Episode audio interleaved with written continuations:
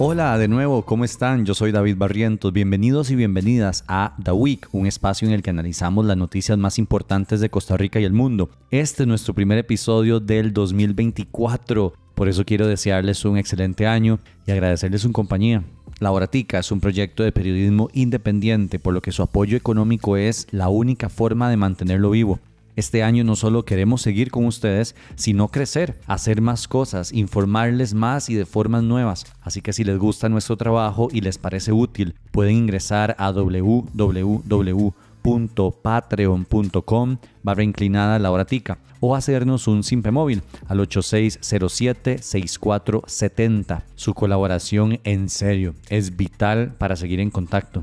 Esta semana hablamos del manoseo de información por parte del gobierno con respecto a las cifras de empleo, la inseguridad, el colapso de un puente peatonal y la nueva sanción contra Johnny Araya. Iniciemos.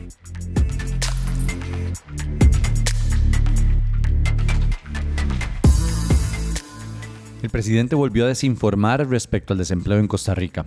En la reciente entrevista que dio el presidente Rodrigo Chávez a Noticias Repretel, el mandatario presumió de la baja en el desempleo que ha presentado el país en el último año. Sin embargo, según ha explicado el mismo Instituto Nacional de Estadística y Censos, el INEC, esta se debe a que cada vez más personas que no tienen empleo dejan de buscarlo y no necesariamente a que más personas hayan encontrado trabajo. El presidente refutó este análisis diciendo lo siguiente.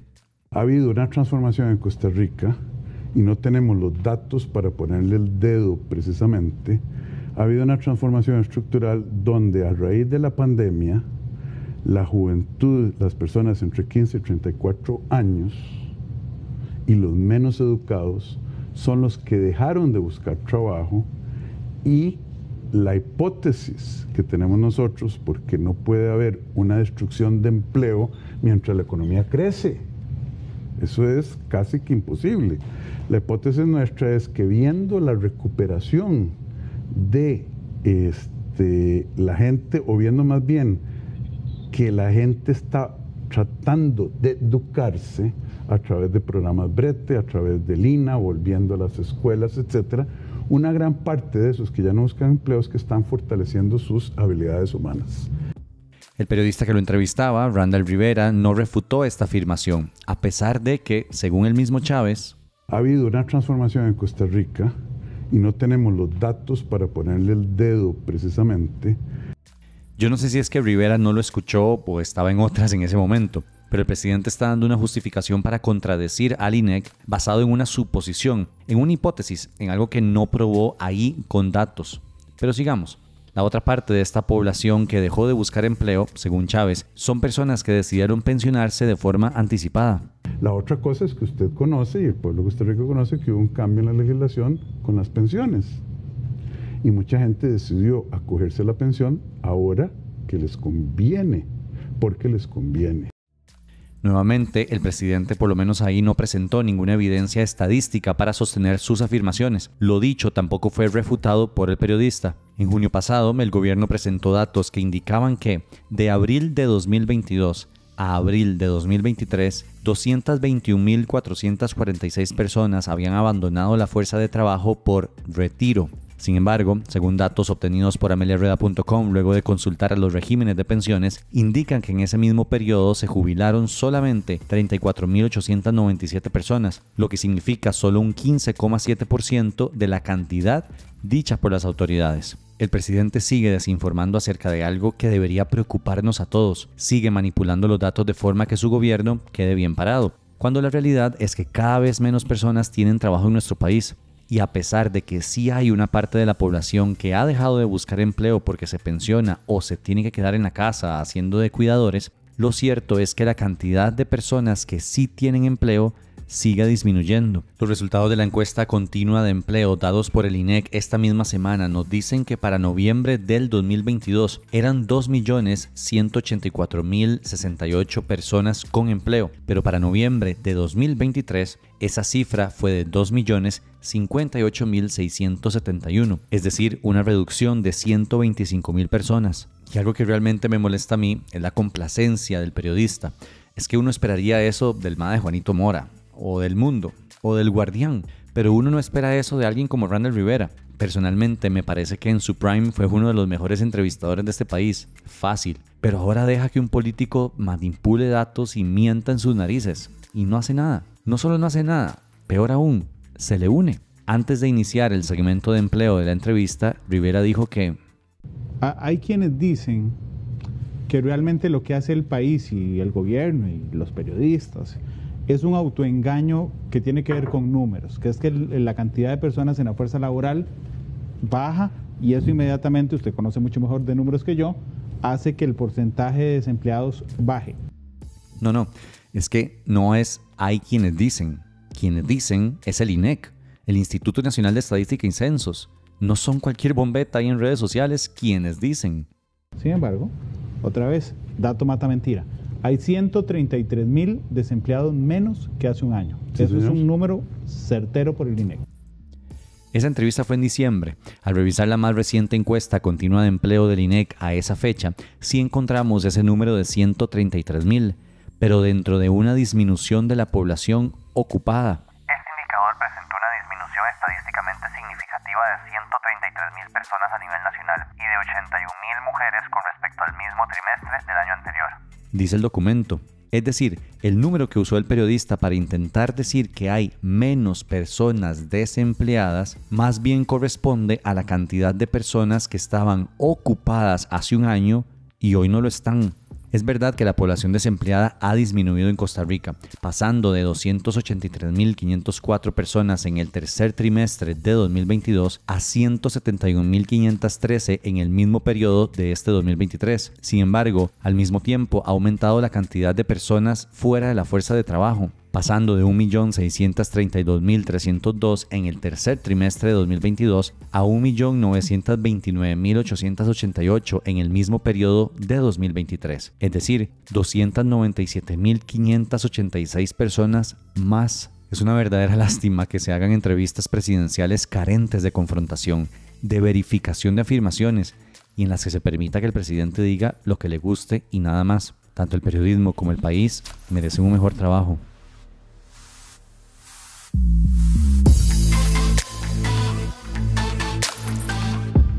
De seguro vieron en noticias o redes sociales que el puente peatonal del Parque de la Paz en circunvalación fue golpeado por un camión.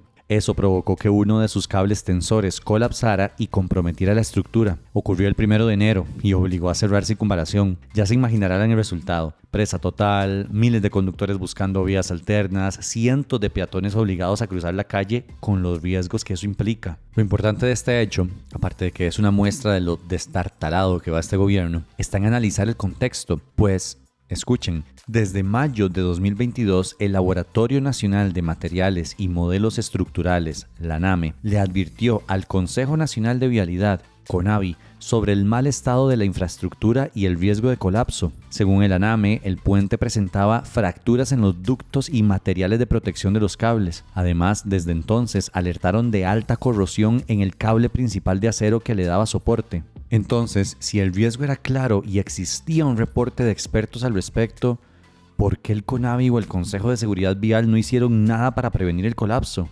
Más por dicha no hubo peatones o conductores heridos, pero pudo haber pasado. De hecho, esta misma semana hubo un accidente porque un tráfico paró una moto de pronto para que cruzara una mujer y al frenar la moto fue impactada por detrás por un carro.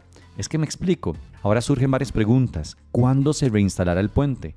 ¿Cuánto costará el arreglo? ¿Qué opciones tienen las cientos de personas que usan el paso elevado para ir a sus casas, trabajos o hacer deporte? ¿Quién se hará responsable de este asunto? El martes 2 de enero, el CONAVI nos dijo ante consulta de Laura Tica que realizará los cálculos de los costos y la logística que se requiere para instalar un nuevo puente peatonal en la zona. Además, la entidad expresó, Esto no será inmediato, pero sí debe de quedar instalado este mismo año. ah bueno, menos mal. Avisados están quienes usaban el puente peatonal para cruzar la carretera. Deberán armarse de paciencia y de mucha adrenalina. Otro factor que nos ayuda a entender el contexto de lo sucedido con ese puente peatonal es el indicador de inversión pública. En noviembre de 2022, el Estado de la Nación indicó que el porcentaje del Producto Interno Bruto que destina el país para obra pública viene en descenso. En 2009 se usaba el 5,1% del PIB para obras públicas como carreteras, puentes, viaductos, edificaciones y otros, pero en 2021 ese porcentaje cayó hasta 2,1%, la cifra más baja de los últimos 30 años. Y ni que se diga infraestructura para peatones. En este país los peatones están de último en la lista de prioridades, en serio. Tenemos aceras estrechas, sin iluminación, ciudades desconectadas porque pasa una carretera en medio y un montón de cosas más. Este país necesita urgentemente quitarle las ciudades a los carros y devolvérselas a las personas. A las personas.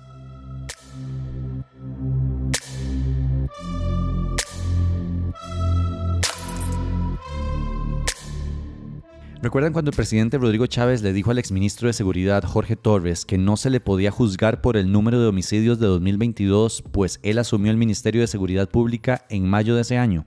Le dije, los números suyos empiezan a contar el primero de enero. Entonces, él sabe que tiene una responsabilidad en ese sentido. Pues bueno, ya finalizó el 2023, los primeros 12 meses completos de la administración Chávez Robles, y la cosa va de mal en peor, mucho peor. Hasta el 30 de diciembre a las 7 de la noche, según cifras oficiales, el país contabilizaba 907 asesinatos, un 42% más que el 2022. No vamos a tapar el sol con un dedo. La inseguridad y la violencia ya era un problema grande en el gobierno de Carlos Alvarado y Luis Guillermo Solís, pero la inacción y tropiezos de la administración actual solo abonan al fenómeno llevándolo a niveles alarmantes y nunca antes vistos. Cinco de las siete provincias registraron más de 100 homicidios el año anterior y el dato de 907 asesinatos es el peor de la historia costarricense. La tasa de homicidios en Costa Rica pasó de 12,6 asesinatos por cada 100.000 habitantes en 2022 a 17,2 en 2023. Además, todas las semanas vemos hechos que parecen ser sacados de noticias mexicanas, guatemaltecas o salvadoreñas, cosas a las que las y los costarricenses no estábamos acostumbrados. Por ejemplo, esta semana un grupo de hombres armados y encapuchados entró a una casa en Limón para ajusticiar a otro. El video, que está en redes sociales, es impresionante. Pocos días atrás, dos sujetos encañonaron a agentes del organismo de investigación judicial en Lindavista, en la Unión de Cartago.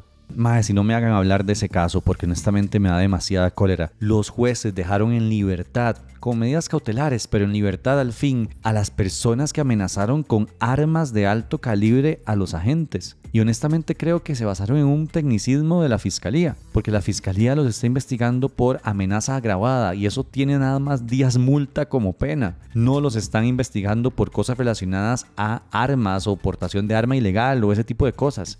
Por Dios, ¿en qué cabeza?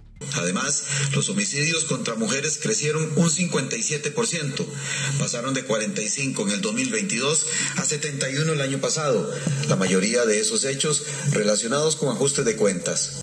¿Y cuáles son las proyecciones para 2024? El OIJ aún no las hace, pero exministros de seguridad como Álvaro Ramos y Gustavo Mata han dicho en varios medios de comunicación que sin una mayor inversión en seguridad, la cifra de asesinatos lamentablemente subirá.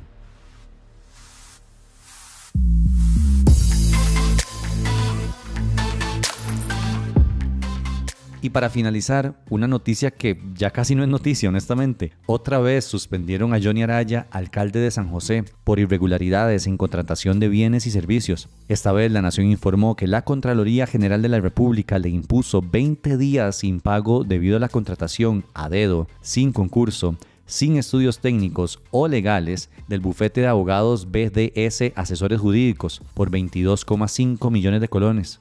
La Procuraduría tenía la obligación de decirme a mí, no, no concurren los elementos que hacen calificar a esta empresa como oferente técnico, como, como gerente único. Y por tanto debe hacerse una, una, una invitación abierta, etc. La Procuraduría tendría esa obligación. Y bueno, aunque Johnny dice que no participó en la elección de ese contratista, lo cierto es que documentos disponibles en el Sistema Integrado de Compras Públicas demuestran que autorizó su contratación pese a la ausencia de requisitos básicos. Esta es la tercera sanción de este tipo contra Araya, quien dice sentirse perseguido por la Contraloría General de la República. El mismo cuento de Pilar Cisneros. Están cortados con la misma tijera. Es importante decir que el director administrativo y el director de asuntos jurídicos del ayuntamiento también fueron suspendidos entre 20 y 25 días sin goce de salario. Además, en 2022, cuando empezó el proceso de investigación por parte de la Contraloría, BDS Asesores Jurídicos pagó el 10% del valor de los contratos para salirse de la pesquisa. Nada tontos. Veremos si esta noticia tiene efecto sobre las próximas elecciones municipales, pues aunque Johnny Araya no puede participar, gracias a Dios, sí está en la contienda uno de sus más cercanos colaboradores, Mario Vargas.